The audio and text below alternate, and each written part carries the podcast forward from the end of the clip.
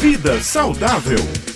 Chegou a hora da coluna Vida Saudável e o tema de hoje é Inverno, tosse, sinusite e agora, doutor?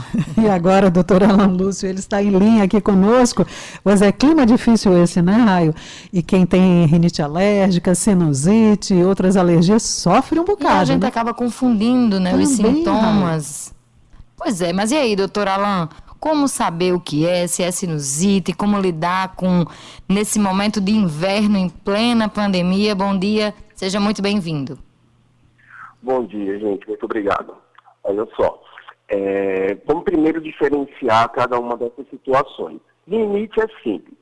Rinite é inflamação alérgica ou infecciosa na região do nariz.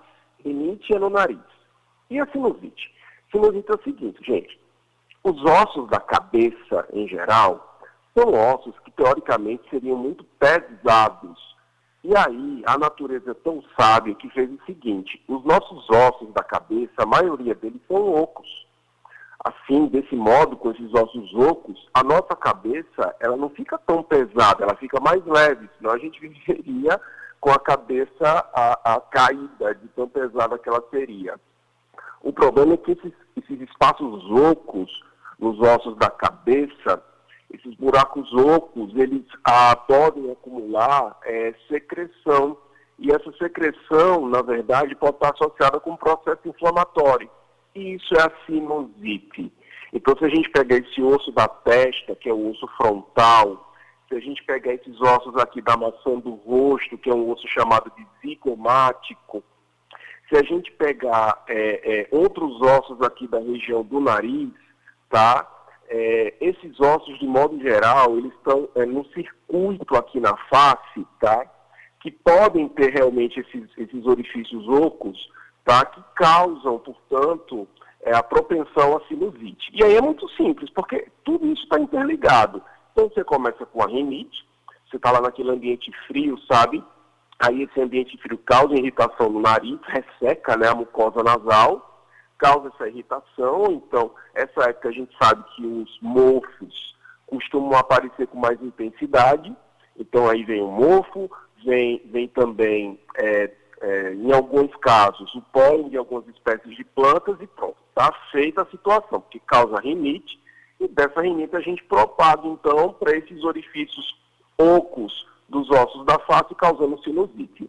Uma dica, gente, que a gente sempre dá nesses casos é lavar o nariz com soro.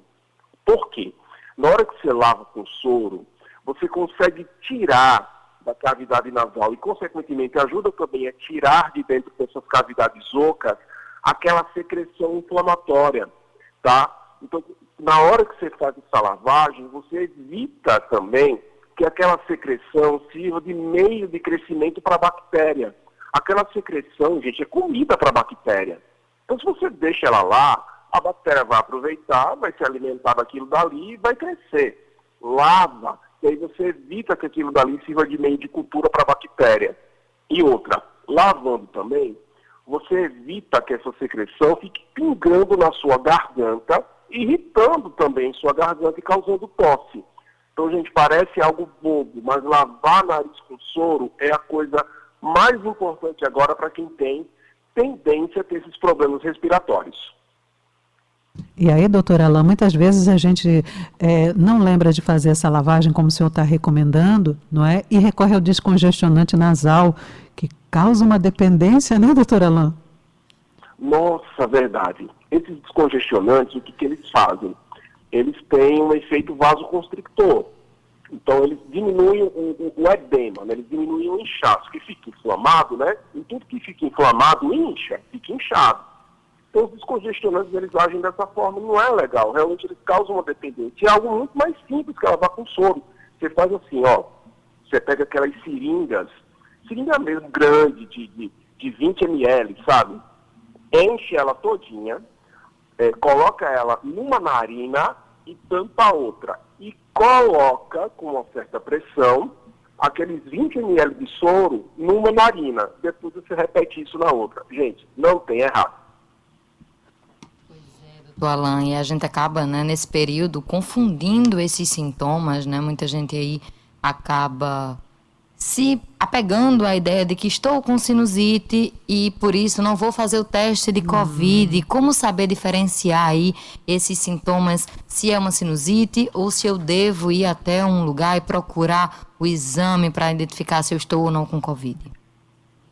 Então, na verdade, não tem como diferenciar, até porque normalmente essa nova cepa de, de coronavírus que está circulando aqui é uma cepa cujos principais sintomas estão incluídos os sintomas de sinusite.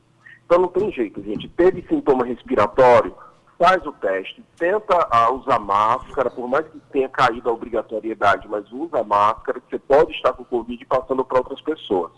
Então, até você ter um resultado, máscara.